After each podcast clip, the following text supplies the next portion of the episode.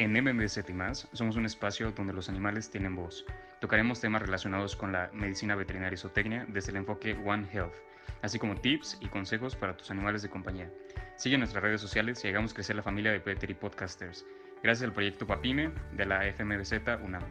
Bueno, uh, anteriormente ya hemos hablado en cuanto a materia de protección en la Ciudad de México, que sí se cuenta con una ley específica y también eh, que contamos con otra ley, eh, la de cultura cívica, la cual vienen acciones de temas relacionados con la tenencia responsable.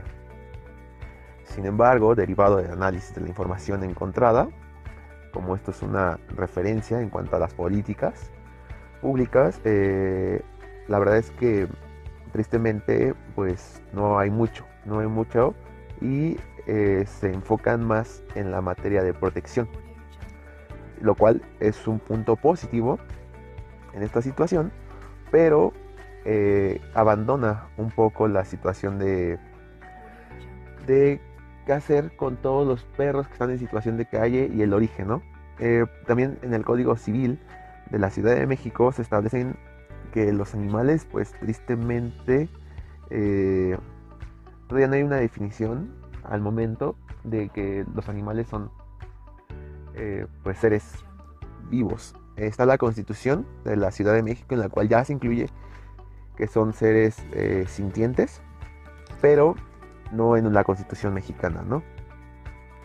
Entonces esto va muy de la mano de hacer el hincapié en la educación, la educación de la población como tal. Y para educar se puede, puede haber muchas leyes, sí, pero es un trabajo en conjunto con múltiples carreras y también un trabajo directo con, con la medicina veterinaria, ¿no? Y que se pueda ver el, el, el, decir, ok, quieres tener un perro o gato, en este caso estamos hablando de perros, pero vamos a hablar también de mascotas, pues todo lo que conlleva tenerlos y eh, el abandono, que es tristemente la situación que, vivimos. Inclusive México ocupa el primer lugar de perros en situación de calle.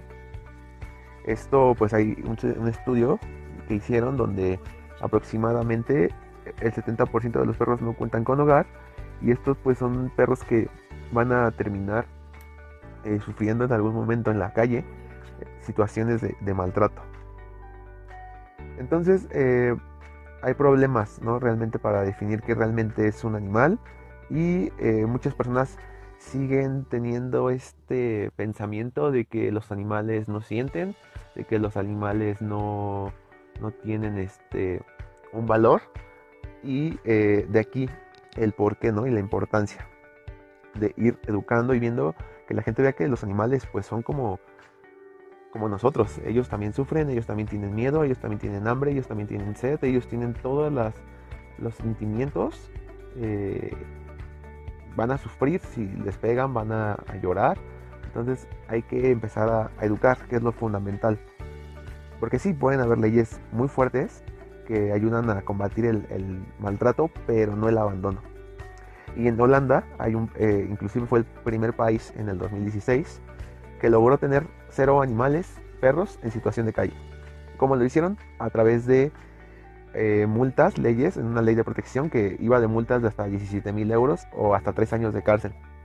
También desde hace mucho eh, empezaron a hacer campañas de esterilización y también se subió el impuesto a las personas que compraban perros de raza para que la gente empezara a adoptar.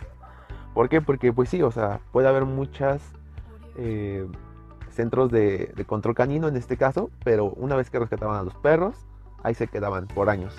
Entonces de esta manera intentaron como poner una balanza y obligar en cierto punto por los impuestos que la gente empezara a adoptar. México pues sí, ya lleva, este, a comparación de Holanda, pues ya está implementando acciones enfocadas, como ya lo dijimos, a la protección. Pero también se tiene que tener una colaboración en conjunto con las secretarías encargadas en esta materia, que sería salud, eh, del medio ambiente y eh, SADEF, ¿no? Y trabajar en conjunto va a ayudar a tener mejor respuesta. A pesar de que parece que, pues ahí va, es un trabajo que todavía falta bastante y también el promover eh, la adopción. Cada vez vemos más campañas de adopción, campañas de esterilización que hacen las propias alcaldías. ¿Por qué? Porque pues prácticamente si tu objetivo es tener un animal de compañía, en este caso perro, y lo quieres pues por eso el nombre animal de compañía, ¿qué necesidad tendrías de tener eh, de que este, este, perro o perra tengan crías, ¿no?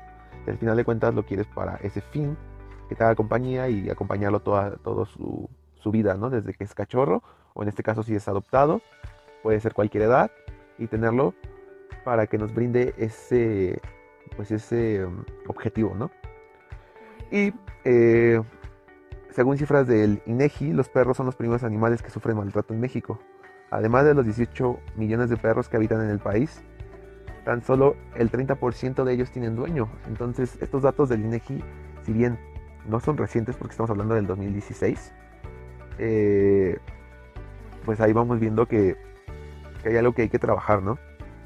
Y con estos números esta, esta situación, se puede pues llegar a una conclusión que sí falta trabajar en las políticas públicas, enfocados tal vez a los puntos de adopción, ya que pueden existir miles de refugios, centros de control canino, eh, brigadas. Eh, bueno, de hecho en México solo, en la Ciudad de México está la Brigada de Vigilancia Animal, la cual hace un trabajo excelente. Eh, pero igual tienen la misma situación, están saturados por todos los perros y que no se les da este fin de que ya salgan a ser adoptados. Y también hay que trabajar un poco en, pues ya no ver un perro de, ay, es que es, este no es de raza, no, o sea, ver a los perros como igual y decir es un perro de mestizo y te va a dar lo mismo que un perro de raza. ¿Y por qué? Porque su objetivo es brindarte esa compañía que tanto hemos hablado, ¿no? Se necesitan unas políticas públicas en torno a esto que regule desde la, la crianza, venta y tener algo específico que hable de la tenencia responsable, tal vez a, a través de una norma o una ley, lo cual sí sería difícil, pero darle multas a a los tutores responsables de los animales de compañía sobre el abandono, ¿no? Y de esta manera pues se pensaría dos veces. Otro es la esterilización, que si bien ya se han incrementado estas campañas y es eh, mejor visto y, como cada vez lo publican más en las propias alcaldías, pues empezar a promover esto igual nos va a ayudar. Y finalmente la tenencia responsable, que es algo que se debe trabajar, se debe de implementar y de promover. Se tiene que trabajar, como ya lo decíamos, en conjunto con el gobierno y los ciudadanos para poder cambiar esta situación de animales de, calle y pues no solo dejarlo en el papel, ¿no? sino aplicarlo. Y hacer una difusión masiva en medios de comunicación del impacto que tiene los perros en situación de calle, que como ya lo hemos retomado en algunos puntos, es un problema en salud pública humana por todas las heces que están ahí en la calle, eh, pues al final de cuentas pueden transmitirnos a nosotros enfermedades zoonóticas. Entonces repercute directamente en la salud humana, sí. Pero hay que ir como cambiando el chip y de esta manera, pues en resumen, podría definirse eh, las políticas públicas. Y si hablamos solo de la Ciudad de México, porque ya si lo concentramos a nivel todo México, eh, pues estaría muy difícil ya que no todos los estados tienen leyes de protecciones, de protección a los animales específicas y algunos igual lo mencionan en sus códigos penales, sus códigos civiles, perdón, pero no lo viene un artículo a lo mejor. Entonces hay que trabajar más, por eso lo estamos enfocando ahorita en la Ciudad de México, que si bien es uno de los estados que tiene mayor avance, todavía le falta mucho por trabajar. Entonces esto sería a grosso modo las políticas públicas. Espero les haya gustado y nos vemos. Muchas gracias por sintonizarnos. No te olvides de buscarnos en nuestras redes sociales. Estamos en Instagram como arroba medvetsu, arroba medvetzo, arroba ocapia-animals, arroba okapia-animals,